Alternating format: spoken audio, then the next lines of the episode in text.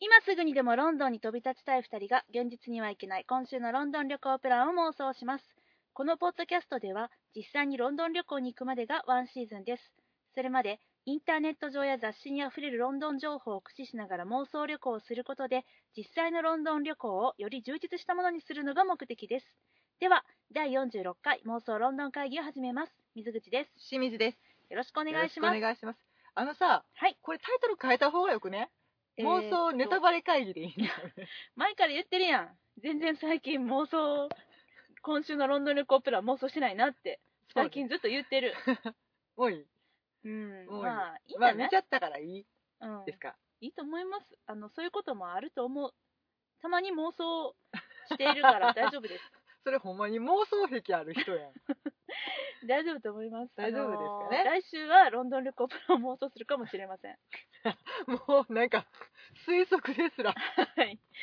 そうですね、とはいいうわけでねあのー今日はですねサクサクっといきますよ時間がないですのでねはい。あのー映画「リリーのすべて」を鑑賞してまいりましたじゃあ、デニッシュガール。そうですねですかねはい、こちらですねトム・フーパー監督とエディ・レッドメインがタッグを組んだ、えー世界で初めて性別適合手術を受けたデンマーク人リリエルベとその妻の揺るぎない愛を描いた至高のラブストーリーとはいういこ。とで、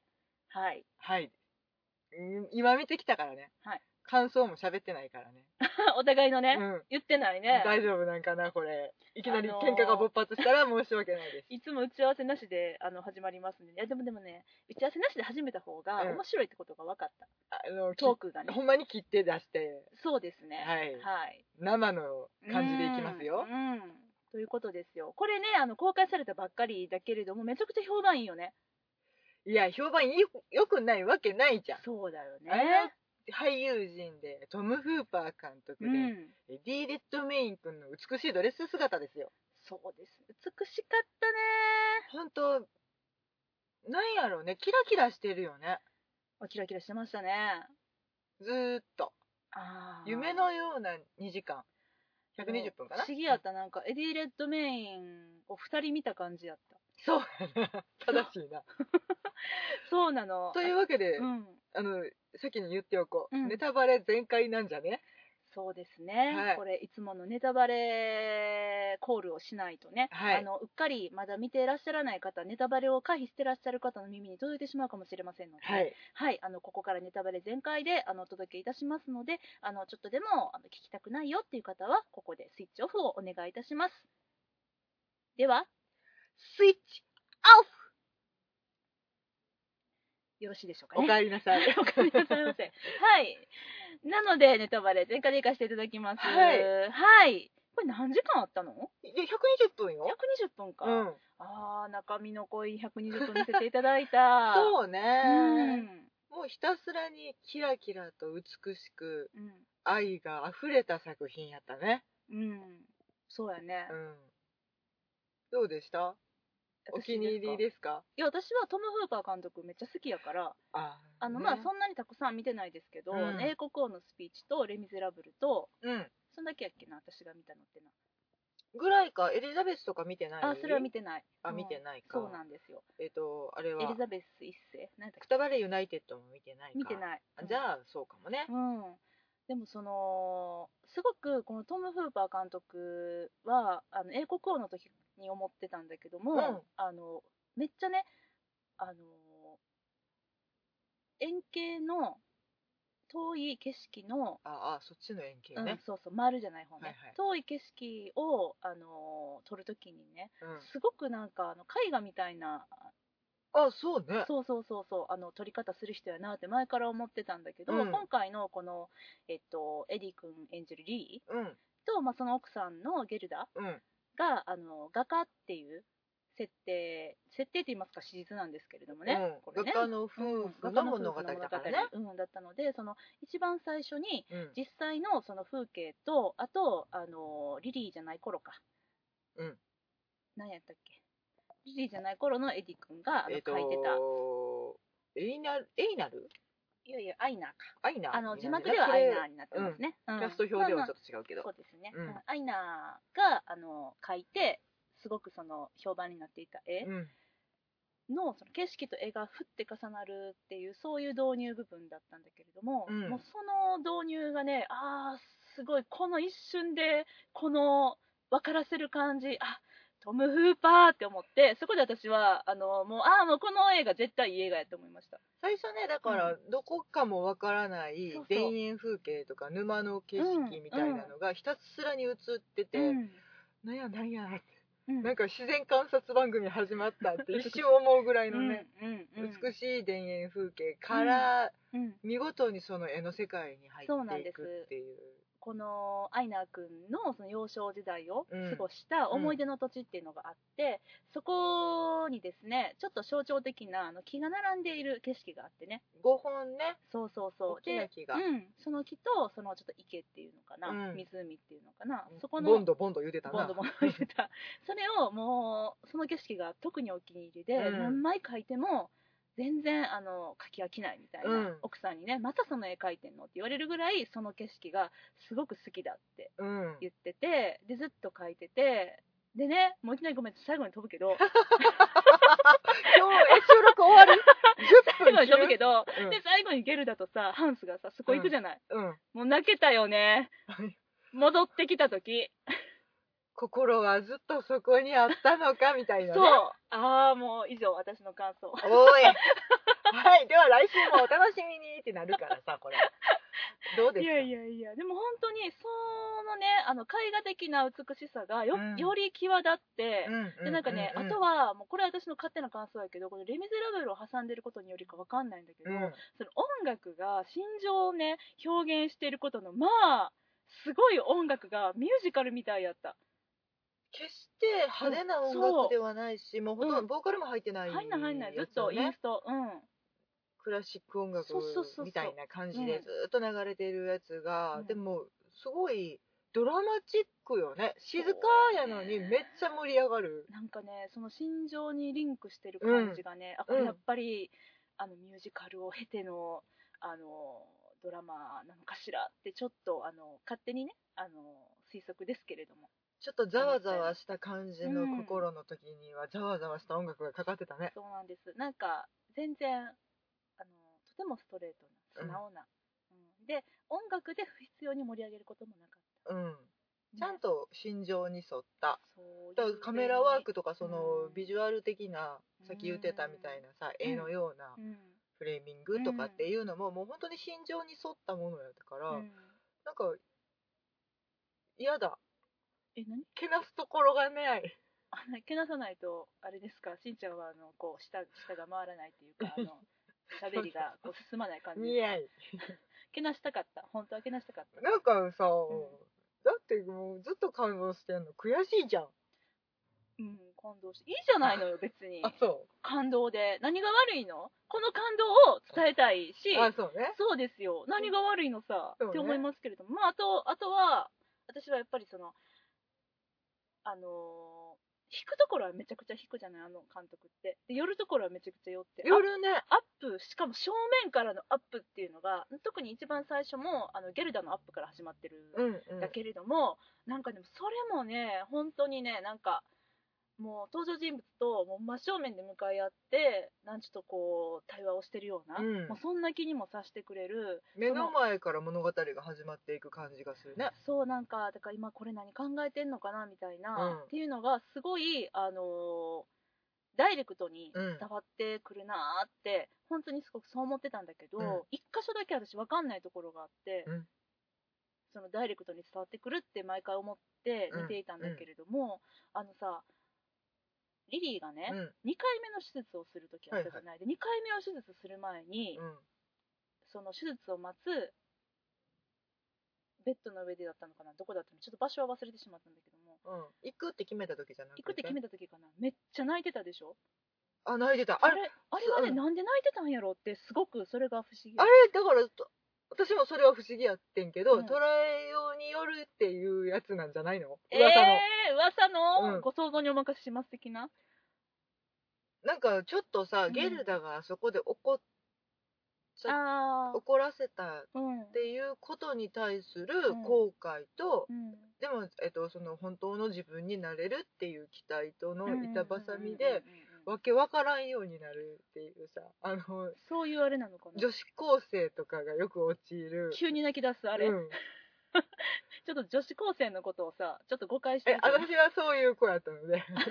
なんや情緒不安定かっていうぐらいお腹すいたら泣くみたいあーな、なるほどね、うん、なるほどねかわいそうな子やったんではいはいはいなんかそういうのかなと思って、うんもう全ての感情が押し寄せてきて、うんふわーってなっちゃったみたいなんかね、決して嬉し涙には見えなかったのね。だからその、まあ、えっと、手術が2回必要だって言われてて、これ実際には、あの、5五回回手術されたうんそうなんですけれども、拒否反応が起こったりとかしたので、うん本当はもうちょっとねしんどい思いをされてるそうそうそうみたいですけけれどども、その男性から女性になるために、まずは男性器を切除うんして、その後に2回目の手術で膣を作るって言ってた。うんそ何のためにってちょっと思ったけど、うあだから本当に実際そういう手術なのその、えっと、女性になりたるいやからさうんあの切除だけで済ませる方もいうんあらっしゃるんやろといらっしゃる思うけそっどかそっ本当に女性として生きるうんうんって、なんか最終的には子供が欲しいって言ってうん言たってからた、ずっと言ってた、た。うんうんってなったら子宮につながるべくうんうんつけないと、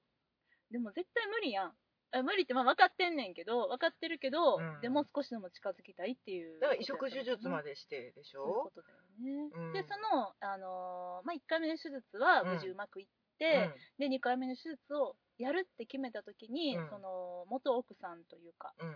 のゲルダにもう私はあなたの手術についていかないってうん言われたんだよね、うんでそれその後にでもそれでもうもうすぐ完璧な私になれるって言って、うんで喜んで泣いてるのかねいやでも喜びって感じでもないななんなんやろうってそれだけが私分かんなかったんだよね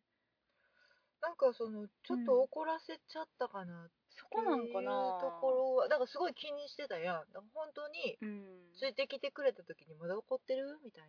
言ってたっけ聞いてたりとかしてたからやっぱりそっちか全私然ね全然ゲルダのえことあ感じない私けなせるなんかけなさんで ええしどこもけなさんでええしけなねせるえねえねえねなんかちょっとあそれはでもん映画自体にではなくって、うんそのリリーに対するえ思いで、うんうんうん途中から、うんもう本当に女性として生きるって決めた時から、うんもうちょっとそのゲルダちゃんの愛に甘えて 甘えすぎてはいませんかって思ってるところがちょっとあって、はいはいはいはいはいもうあの私は一人で大丈夫とうか、んうん私が恋をしてうん自由に生きるの子供が欲しいのとかって言ってる、うんうんでその横のゲルダに対する感謝をうんちょいとおいおい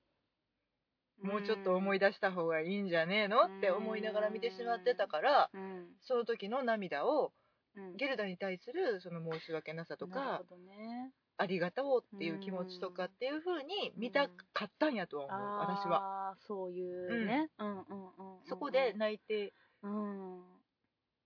くれてありがとうやねんけうどん見てるこっちとしてはうんそんな気持ちでいてくれてありがとうって思ってんけなどるほどねうんうんだから本当に分かんないこれが正解かどうかはうんもっと全然違ううんうん痛かったらどうしようって思って怖くて泣いてるのかもしれないしあーまあそういろいろねあるわなそりゃそうだよねしかもあのい難しいって言われてたからね手術がねで1回目の手術の時も、うんやっぱりすごく苦しい痛みで苦しいんで、うんもうそう俺ひねめをっちゃす苦ごしそうやっくたもんね投与されて、うん痛み止めでずっと止めてたっていうのがうん蘇って、うんあれがもう1回ってなったらしんどいし、うんでも本当に死ぬかもしれないし、うんっていう恐怖感ももちろんあったとうん思うし、うんうんあとまあだから女になったことない人やからねその不安感とかうね、んうんいろんなものに対する、うんいろいろあるんやとは思うけど、うんあの涙はちょっと不思議やったね本当にね。やっぱりそう思ったうん、いやだからうん見ながら、あこれどうとでも取れるってあー多分全部が正解やっそて思ううでもねそこですごい泣いてらっしゃる観客の方もいたのだから私はえなんで泣いてんのかなってすごい思っちゃったんだけどその泣いてることに共感してすごい泣いてらっしゃる方いたから共感できる何かが積み重なっていや私だけかな分かんないのってちょっと思ってたんだけどあれだあの理由は明確にはな出てなかったと思う、うん私もそれはうん何やって思ったからうんそっかそっかそっかうん、るほそどんねでね、えっと、見てるこっちが号泣するようなシーンでもない気がしてあそうなのしまそううなのなんか突然泣き始めてっていうねそうそう、んあのうん今まで抑えてたものうがんこらえきれなくなってうん咳を切るように泣くっていうまあそうやねそういう感じやったからことね私はそこまで自分を入れ込んで見てあーっていうのもあるんリですけリーにど、対して、うんうんうんうんどちらかというとゲルダの気持ちにも、あーそうだね感情移入してるからうんそうやねうん、これねタイトル「放題はリリーのすべて」だけどいやもその現代はさ、うんあデニッシュガールだっけザ・デニッザシュがか。ザ・デニッシュガールか、まああのーまあ、デデンニマーックシュデンマークのデンマーク人女性。うん、これなんかそのリリーのことだけって初め思ってたけど、うんうんこれ実際さデニッシュガールそのデニッシュガールっていうのがさ、うんそのゲルダのことでもあるわけじゃうない、なんかね、それにすごくそのあの見る前は、うんまあ、予告とかでやっぱり当たり前やけども、うんリリーのことがフューチャーされてたかうんら、うんあリリーの物語なんやなって思ってて、でリリーのすべてって放題にも何の疑問も抱かなかったけど、うんうんこれ見た後はザ・デニッシュガールって言われたら、うんいやゲルダのこともだよねってすごいちょっと思っちゃってなんかそのゲルダの占める割合っていうのもすごく大きかったなと思ってゲルダの心情をすごく探りながら見ちゃった、私だから、うんえっと、そこで抱いた感想は逆で、うん、そのリリーのすべてっていうんう放題のリリーにゲルダが含まれると思った。ああそういうことねうん、んリリーの構成要素の一つにゲルダがちゃんと入ってるっていう。ああそういうことかそういうことかうん、あだからら、えっと、うん架空の人格やったうんうんリリーちゃんにうん命を分け与えた女性として、あーそういうことかちゃんとゲルダもあっでてっていうふうな全てが、うん全部がその要素としてうん含まれてるのかなって、うん放題に関してねうんうんうんまあだそうザ・デニッシュガールはじゃあどっちの女性でしょうっていうふうにはかかってるんやとは思うけど、んんうんなんかそのやっぱゲルダで始まってゲルダで終わってたからそうねやうんっぱりその視点がだからさやっぱその、うんエディ・レッドメイン君つながりじゃないけどさ、うん博士と彼女のセオリーもそうやったやんあああそうだねの奥さんでそうそう始まり奥さんで終わるみたいななんて支えがいのある男性な んだエディすごいよね支えられすぎやろっていうほんまにね内助の功の映画がちょっと続いいたから、うんちょっとかぶさるところもあってさ、そうだねでもこの奥さんねゲルダ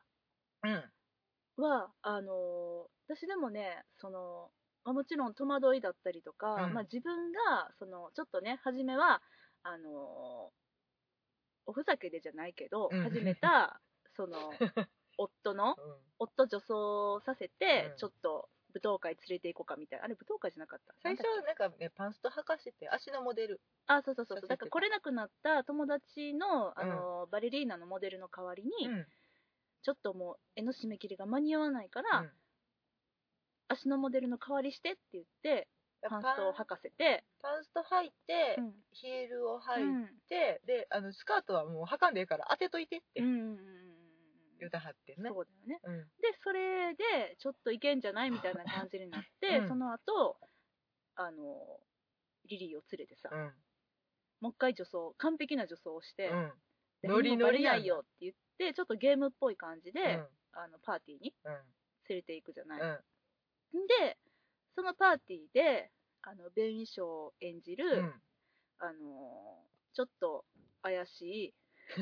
お前職業なんやねんってい あのう人何なんだろうわねかんないヘンリク君かヘンリク君、うんヘンリク君に、うんあのー唇を奪われリリーがうん、鼻血を出し話をだしでそれを見たゲルダが、うんやばいって思って、うんもう女装はこれまでにしましょうみたいなお遊びはここまでもううんリリーは出さない方がいいわって言ったけれども、そのね扉を自分が開けてしまったがために、うんそのリリーちゃんはうん妻の目を盗み女装 をねうん、続けてしまうわけなんですよね。内なる人格がそねう今まで抑え込んでいた欲求なのかうな、んうんうんうんうんだから昔から片鱗はあったんだよねそのハンス君とのさキスの思い出とか。そう、ハンス君への初恋がうん多う分、んうん抑圧されたものになってとかっていう解釈もあるんやろなと思ったし、でもゲルダのことはちゃんと好きでみたいな、うんなんかほんまにこう混乱してるっていう感じがうんものすごくよくわかる過程だったんだけども、うんその混乱の中でゲルダ自身も混乱してんなっていうのをすごい感じて、うんだってさそのリリーをモデルに描いた映画めっちゃ売れちゃったわけそじゃうないそうそうそね、本来さ夫の方うがん将来を、あの有望視されている画家で、うんうんで奥さんは同じく画家やったけどもなんか君の絵はまだなみたいな売れないよみたいな感じでずっとね足毛にされてて旦那の方が、うんえー、と風景を中心、うんその自分の故郷の風景を中心にずっと描いている画家で、で、えー、とゲルダの方は、えー、とふ肖像画ばっかりそうだねモデルを使った肖像画ばっかりを描いてるけど、まあでもそんなに面白みが出るものでもないしね、そうね確かにあの肖像画別に欲しくなかったねあのさおじさんの肖像画とかさ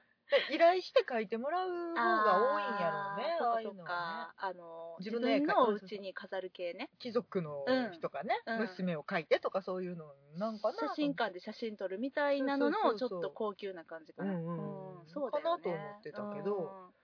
まあでもね、うんリリーの肖像描いた瞬間にそうバカ売れしちゃったからうんねそうでしかもその奥さんもさリリーをハッと見た瞬間にもうついもう書かずにいられないみたいな感じで書いて、でめっちゃ書いて、うん、うんでバカ売れしてっていうのがあってさ、うんであの一回うん一回えっとパリにねうん行った後にでもそれでももうなんかリリーのことをもう封じ込めたいから、もう女装もさせてなかったし書いてなかったんやと思うねんけど、うんでもお金ないってなった時うに、ん私をモデルに書いてみたいな感じになってさ、で書いちゃってさ、うんでまたバカ売れするっていうさ、うんすごくなんかでも画家としてのね奥さんの葛藤っていうのあったと思うんだよね。なんかね、うんその描きたいってだから奥さんの方がよっぽど芸術家やったんやあってーでいもうそれは思っのた。がうんあのね痛々しくてうんそうやね。結局その本当に描かずにうんはいられないって思ってその自分のうん心象風景とうん言ってもいいぐらいの故郷の絵を描き続けていったうん愛なんかうんはあっさり絵をやめちゃうじゃそうないやね。あちょっとね私それもねうん物申したいの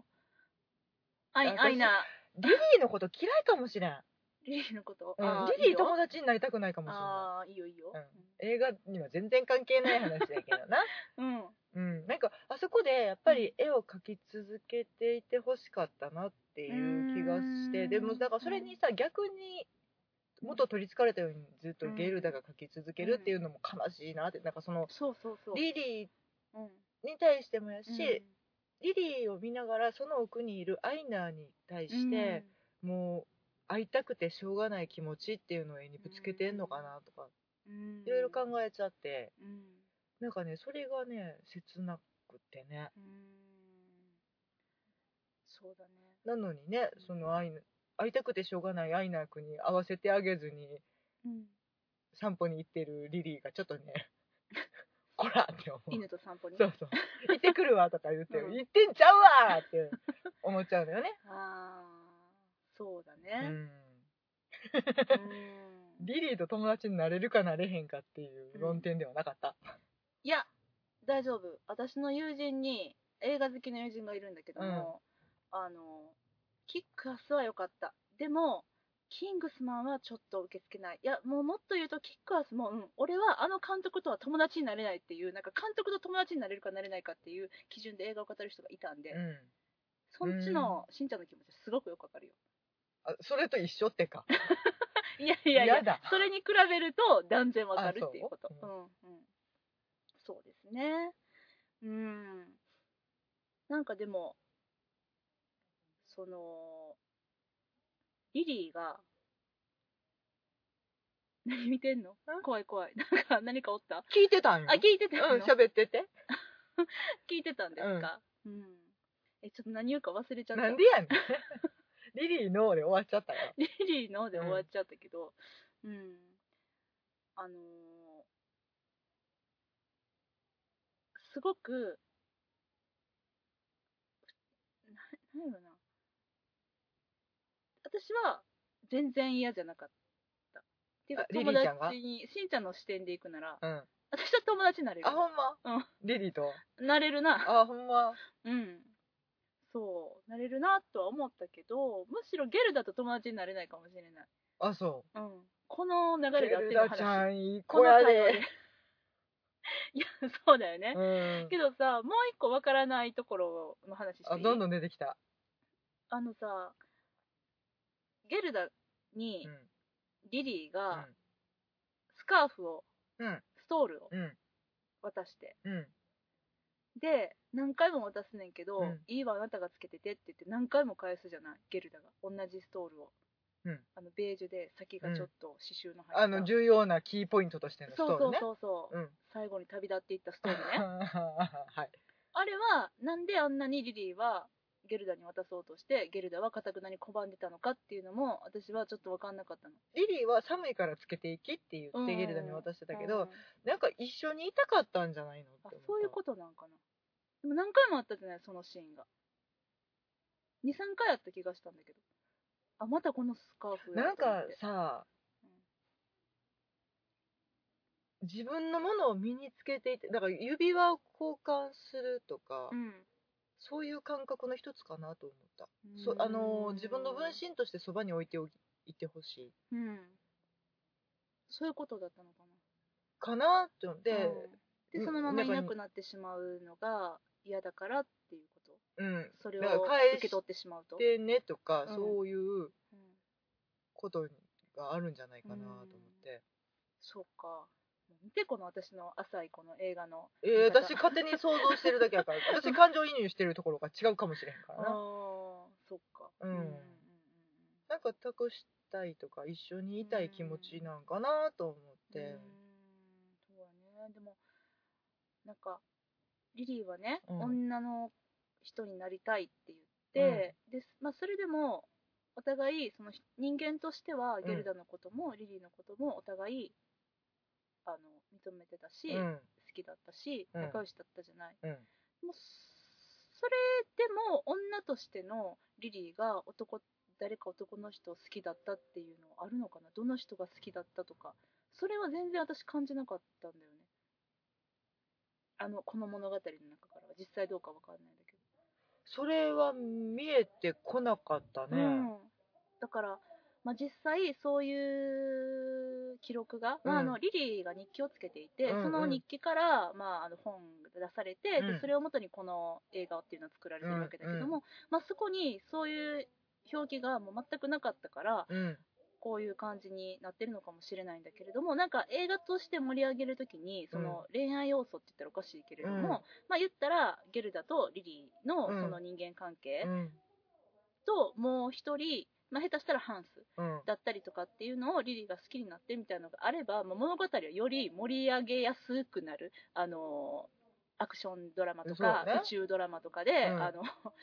彼女が待ってるから帰るんだみたいなのだったりとか、なんおかーよくわか死ん亡フラなグやいない かいなんかそのさ恋愛要素入れたらさ盛り上がりがちじゃない、うんでもそれがなんか一切なかったことが私はすごく好感が持てて、うんうんそういう使い方をしていなかったか別にさ、まあ、原作というか、まあ、史実とはいえ原作なわけだからんどうとでも、あの脚色はできると思うんだけれども、うんそれをあえてそういうふうにしなかったって私は受け止めたんだけども、うんうんっていうところがやっぱりあトム・フーパー好きやなって思ったところだったんだよね。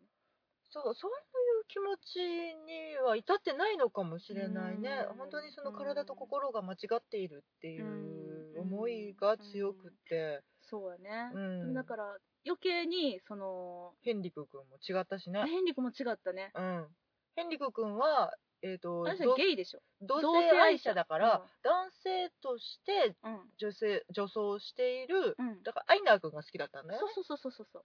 しかも見見抜かれとったし。ね。愛なって言われてさ。うえん、バレてるのみたいな、いやまあ、バレそうバレですがなまあみたいな感じだったけどね。まあバレる やろ大体バレるやろ、うんうんとは思うけうど、ん多分だから恋愛対象ではないし、うんうんもうハンスはハンスでね、うんもう別の恋愛に向かっていってたからね。ハンスはゲルだといい感じだったの。ゲルダのことが好きになったんじゃないああ、そうなんかな、なんかそれも、なんか残されたもの同士的な感じなんかなーって、別に好きとかじゃなくって、みたいな、慰め合ってんのかなーってちょっと思っちゃった。慰め合ううん、精神的にね。ハンスがうんハンス別に慰められんでもいいんじゃん。いや友人を亡くしたわけじゃないアイナーという全お互然あいつ傷ついてないとお思う互いアイナーのことを亡くしたものとしてアイナーのこと何とも思ってないと思う、えーそうだそのうアイナんーなりリリーなりのことを思う、うんゲルダのことを愛おしいと思ったんじゃないああそうなんかねあのちょっとマッツ・ミケルセンに似てる似てるあのすっ回ごいね似てたねねかっこえよ似てかったるねねデンマークの人はみんなこの顔かと思ったけどデンマーク人ではなかったベルギーの方だったねうん、近いから、ええんちゃうそっか なんかねあのーベルサイユの宮廷庭師とか、あ私がさっき間違えたやつね、うんベルサイユの宮廷魔術師って言っちゃったあれうんね、そんな怪しいやつ出てそうやけ ど何もしてないうんとかあとは、うんフランス組にも出てんのかな、はいはいちょっと両方ねもううん DVD 出てるんだけど、まだ見ててないのでね、あそうなんですね見ないとねあれ、うんフランス組曲出てたっけこの間公開やったんかわかんない早く見ないとあの人ちょっと注目だわよ、あ注目ですめっねちゃかっこいいよねかっこよかったね硬派な感じでうんなんかあ人殺しの役が似合いそうみたいなあえこの物語が1930年うんうん代が舞台になってるから、そうですねあの時代のうんうんあの男前な格好が似合う、あのねちょっとこうレトロなスーツを着てえハードボイルドなコートを着てタバコ吸っちゃってあの帽子かぶっちゃってみたいなね帽子がマストの時代、そうだねええ時代やわそうだね、うんやっぱかっこいいよねかっこよかったねうん 今回だから衣装もすごい華やかでさ華やかだったでまたエディ君がまあ似合うね女装が本当に合ったねだからどっちも似合うからねも細すぎてちょっと心配になったけどね最後の方はあれかなうりひょろかなり痩せたんだろうねただでさえも細いのにね、うん最初はさそのちょっとやっぱり男性が女装をするっていう、うんそのちょっとした違和感を残すために、うんそこまであの体絞らずに、うんちょっとごつさも残したうん感じで、あの演じたって書いてたじゃない、うんうん、でそこからそのだんだんだんだんうん本当の女性に近づいていくにつれて、あのウィッグもかぶらんようになったし、うん地毛を伸ばして地毛で使って、でああのほほんまにじゃなくてねあの えっとエディ君がじゃなくてエディ君がじゃないよねまあ、ある程度伸ばしてはいたんやろうけど、まあそりゃそうやねうんでも、うんえっと、一応アイナうがんアイナの話ね今ね、うん髪の毛を伸ばしてリリーになる、そうそうそうそうそうなでりきるっていうそこうとしにかなるね、も薄化粧になってっていうのが、うん私すっごいわかるわーってめっちゃ思った、うんうんそういうことやんねと思ってどんどんナチュラルになっていくんだよね、ナチュラルにしても女性でいられる自分っていうのがやっぱりうん女性としてい生きつるの時代もそうなんやなって思った、うん、だから映画の最初は男性の中に少し女性的な表情が見えてきて、で進むにつれそれが半々になってで最後の方になってうん一瞬だけ男性の顔が出てくるとかっていうシーンでドキッとするっていう、そうあだねあーかかかこいつアイナーやったって思い出すっていうあのーカツラを取ってうん鏡に向き合うあうのん一瞬とかね、その手術の前の日の私ねあのね、うん手術つうい手術に行ってくるって言って、うんあの汽車に乗り込む瞬間ああ最後の男性の僕の姿、をうんアイナーとはお別れみたいなこと言ってたでしあのハンスとゲルダにキスして、、汽車に乗り込む瞬間だけ少年の顔に見えてうんあーうんアイナーが行っちゃうよーって思ったそうやな私はその後のパスポートかな、あパスポートねうん、の写真とその写パスポートに写真が写ってたけれどなもえっとちゃんと男の人の格好をしてキリッとした表情をしているそうあれ多分何年も前に撮った写真だと思うんだけど、そのね同じ格好を言ったらしてるわけじゃない、その黒いコートに、うんえっと帽子はかぶってなかったうか、んうん男性の格好をして、でパスポートの中の自分も、まあ、同じような格好をしている、うんだけどなんかもう男性の格好してるんだけれども、うんあ全然違うわって私逆にうんうん思うんって、うんうんもうあ心はやっぱ女性なんやなっていうふうにその時思ったよ、うんそうだねだからむ過去の自分との決別はあったからねうん、全然違うなってうんそうだかそらのねちょいちょい垣間見せる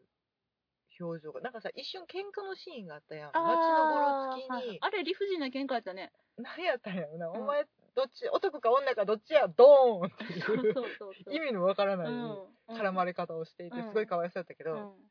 あれもなんか一瞬だけ闘争本能に火がついたというか、うん殴る瞬間だけね、うん男の顔になったけど、うんそっからでももううん繊維喪失した瞬間に完全に女なのよねっていううのは、んあれもなんかもっと男性的うなんリアクションなのかなって思ったけどもう心が完全にうん女になっちゃった感じとかがすごい出てるなと思って、うんもう顔が全然違うかったから、うん揺れ動いていたねそうだうんねまあ、でも笑顔の悲しい こと笑ってたやんいつもさリリーがにっこりしてたにっねこりするやん、うん、でもめっちゃ悲しいなあの笑顔がまた綺麗からねうーんそうなんだよね、なんんか切ないなって思った、切ない話だうーんね、いやーこれもう一回見るのはちょっと辛いなあのね同じトム・フーパー監督のね、うん英国王のスピーチでねうんあのコリン・ファースさんがさはいもう私にはできないって言って泣くじゃないはい泣くシーンがあるじゃない、はいもうあそこがもう一番エモーショナルなシーンやなって私は思ってるんですけ どもう見るの辛いみたいなそうやなこのシーン辛いってすごい思うんやけど、うんなんか前編そのなんかあのエモーショナルなあの辛い感じがもう何回も出てくるような映画やったなとそうや思っな、て、うん、どんだけどんだけ辛がらせるねん観客をって思ってだからエディ・レッドメイン君は人をつらがらせるのが好きなん じゃないどういうこと博士と彼女のセオリーもさ、うんもう分かってるから2回目見るのにちょっと勇気いるんだようね、んいやでもね博士と彼女のセオリーはそれでもなんかそれでもこうまだハッピーままだね、まだね、まあ、種類、まあ、なんちょ辛いの種類が違うけど、うん辛いけど、ん辛いけど、なんか、そういう自分の生い立ちとか、ものともせずうに、ん、前に進んでいる、なんか前に進んでいく感がすごい感じたけど、今回はさ、いや、死ぬよね、この人、絶対死ぬよねと思いながら、 てか、まあ、死んでるし、みたいな。うんまあまあまあ、ね、そうって思ってなんかちょっと見たので、うん辛さがちょっと倍増したんかなみたいなところが、、そううやなんあとなんかみんなに分かってもらえないみたいなところがすごくあああったとそうか思うんそだよねれはな100年前でしょうん、うんそってれ考はえたらだないやーね私は「レ・ミゼラブル」で初めて拝見したんですけどエディ・レッドうんメうイんンう君も、んうんまさかねあのなんかほわっとした子がこんな骨太なドラマをねうん、すご いね。えすごいねうん。もうなんかあの実際この映画の企画を思い立ったトム・フーパー監督が、あの彼に彼にやってもらいたいと思って、うんその脚本を渡したのがあ「レ・ミゼラブル」の撮影中だったんだよね。うん、うん。そその前に一回、あれで、えっと、ヘレン・ミレンさん主演の、うんえっと、エリザベスうんで、えっと、共演し、共演っていうか、出演してんのかな、うん一緒にやってて、だから、なんかね、それ、その時のエディ君がすごい脚本を読みながら浮かんでたんだみたいなインタビューもあったよう。ーんそうなんやだうんからもう、トム・フーパー監督にとってもうそのエディ君っていうのが、うんもうすごいなんていうのミュー ズうんうんニュースそうあ、リリーがね。ミューズ でしょ そうだね、でもあれうんインスピレーションを与えてくれる仲間なんだろうね。ーんそうなんだろうね。あのーえっと、レオナルド・ディカプリオと、あの人みたいに、マーティン・スコセッシ監督みたいなあそうだねずーっもとうやってたじゃない。良きコンビとそうそうそうしてね。うん、うん、あ、そうかもしんなういん。ね。うん相性いいようんね。そうやね。いやだから、まあ、この監督やからこそ、こんだけエディ君をうん演じるリリーを魅力的にやっぱり撮ることができたのかしらって思いまそうしただねよ。魅力的だったね。うんもうね、リリーにしか見えなかったからね。そうやな。リリーだろみたいな。てめえリリーだろうがってリリーとアイナおっただみたいな。そう、だからその2つの人格とかう。んなんかさ、うんそれもなんかそのインタビューで言ってはってんけうんうど、んトム・フーパー監督が、うんなんかすごくトランスうんレート、あれトランスジェンダーうん、ジェンダーじゃなくて、うんえっと、か変わ変化。うん変化。うん、をだからテーマに僕はしてるんだみたいな話をされていて、うんうんうんうんだから英国王のスピーチも、うんえー、と王になって、うんえー、とどんどんコンプレックスを克服して、うん王になるための話か、うん変身してうん王になるための段階の話で、でえっ、とレミゼも、うんえっと最初にさうんジャンバルジャンがさうん司祭と出会って、うん信じてもらえたことで、うんもう生まれ変わって、うんうんうん変化しうて、ん、あの生まれ変わり方はすごかったね。うんんペカーってう手に召されてたけど、うんいやだからそういんう変化の話でで今回のリリーも、男の人から女の人への変化の話なんだ、みたいなことを言ってて、うんだからそういうな移り変わっていく内面みたいなのをすごい丁寧に描くのが上手やなとうん思って、んそういう愛の示し方をする監督なんやなっていうのはすごい思った。うんまたねそれがね美しいからもうどうしても見ちゃうよねうん素晴らしかったです。ううんん、ですね。あの特にね、私はまあ割とリリーにも共感しながら見てたんだけど、うんリリーの気持ちにね、うんあの1回目の手術が成功した後に、うん百貨店で働き始めたじゃない。あれね楽しかったななんか意外な展開で私もびっくりして、えああ働くんやと思って、うんひゃしかも百貨店って思ったけど、うんめっちゃ楽しそうやったやんか。当時でもあれ憧れの職業だよねああ、百貨店ね。花形だよそうやねんね、うんそうやんね。いやーでしかもパリ帰りっていうのがまたちょっと箔をつけて、うんそのね高そうな香水をで1階の化粧品売り場やから、うん花形ねいっちゃんのべっぴん揃ってるところに、そうね切り込んでたからね、そう あいつは女性としてでしょ、うんでもうめっちゃ輝いてうて、ん本当嬉しそうでうん周りの人たちも、まあ、もちろんリリーのこと女性とし疑ってないっていう状態で、もうその中で入れることの喜びっていうのがもう画面から溢れ出ててね、でやのにやのにやっぱりそれでもまだ物足りなくて、うんもうめっちゃ危険やって言われてるうん手術を受けに行ったから、うんなんでやん今のでええやんかってすごいちょっと思ってしまってなんかあれがねすごく辛かった楽しそうやったのになだって手術受けんでいいやんそれ以上って思ってでも間違った体なんだもん半分だけでも、自分にとってはそうやんなうん、本当の自分はこうじゃないって思ってしまってそれをうん手に入れられる手段がもうないならないでうん諦めついたかもしれないけど、うんあるかもしれないって提示されてしまったら、そうだ飛ねびつかずにはいられないんじゃないかなそとうや思う。ね、だって一番最初に先生にうんさ、もう何人もの先生に会っうて、んもう「いや君は精神病だ」とか、うんおかしい」とかずっと言われ続けて、うんでもとうとうそのハンスが紹介してくれた先生うんに会った時に、あの性転換感手術謝ってあの裏やったから裏やったっけちょっと最後忘れにちゃった行ってみるっうんあそてうやったっけそう裏やったっけユルダに言われてたかうら、んそっかそっかにその先生にあのそういう手術があるって言われた時にさ、ゲルダは「えそんな危険な手術?」って顔してたのに、横でリリーはもう笑っうてんたやんキャッキャやって、やったーみたいな、うんやっと女になれるみたいな、うんだからもう、まあ、実際2回目の手術を劇中ではね、うんした後に満足して死んでいっちゃったわけだけれども、なんかなーって思ってそれがすごい切ないなーって思いました。もうだから当時のうん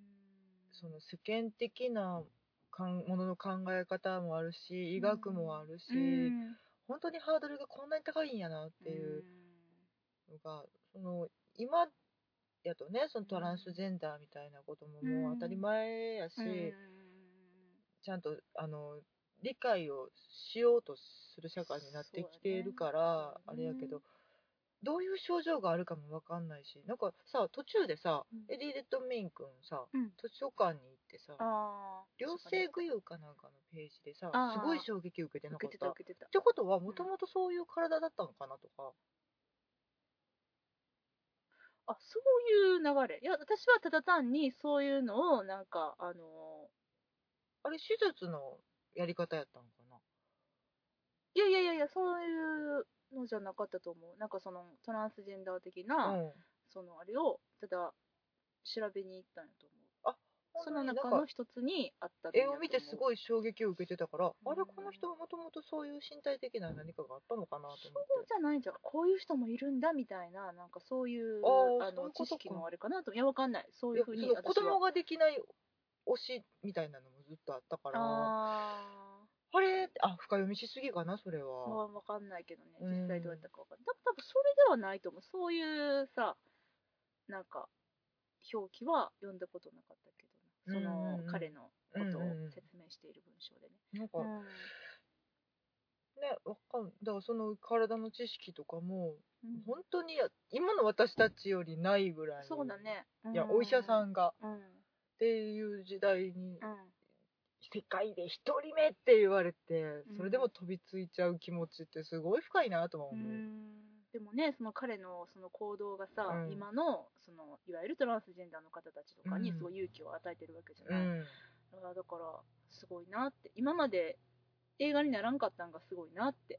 まあだから小説はあったのよね、うんもともと原作になる、ううんんうんうんうんまあでもようやくねそのリリーを演じられる役者が出てきたってことなのかしらね、魅力的に描ける監督とうん俳優陣と、アリシア・ビキャンデルちゃんとかもすごい良かったしねよかったね。ううんん、そうやな。まあね、というわけで、えー、と語ってまいりましたが、そろそろね、お時間が。あのちょっとテンパってるんです急がないとダメなんですこの後あのミスターホームズを見に行かないといけませんの で、ちょっと忙しいんですよね、私たちね。はいいやでもここまで喋っといてないんやけどね、うんまあ、これあれやねあの多分知らん人が聞いてたらね、うんえどこがロンドンなんて思ってると思うんやけどロンドンと何の関係がって思ってると思うんでそれだけちょっと説明させていただはくいと、はいそうですあのねねほん作まりや手ねの作り手の方たちとですね、はいはいあの主演の方たち、はいはいえーがあのイギリス人なんですねそうやね、はいでトム・フーパーさんはイギリスでいいんかなイギリスかしらね、まあ、とりとにかくその英国制作のあ国籍あ、うん出生地イングランドあでそうすですねよかあったよかっのー英国制作のね作品であると、たまあアメリカイギリスドイツ制作ですねあはーいまあはい共同共同制作ね、はいはいまあっていうことで、いあの妄想論の会議の中で一応そのロンドンにね、うんイギリスに関わる作品としてそうデやビューねさあせあていベたン・だミきショましーたさんもやったなアベミショーさん ね、あーいててて なんかもうナチュラルすぎていててておひげがなかったね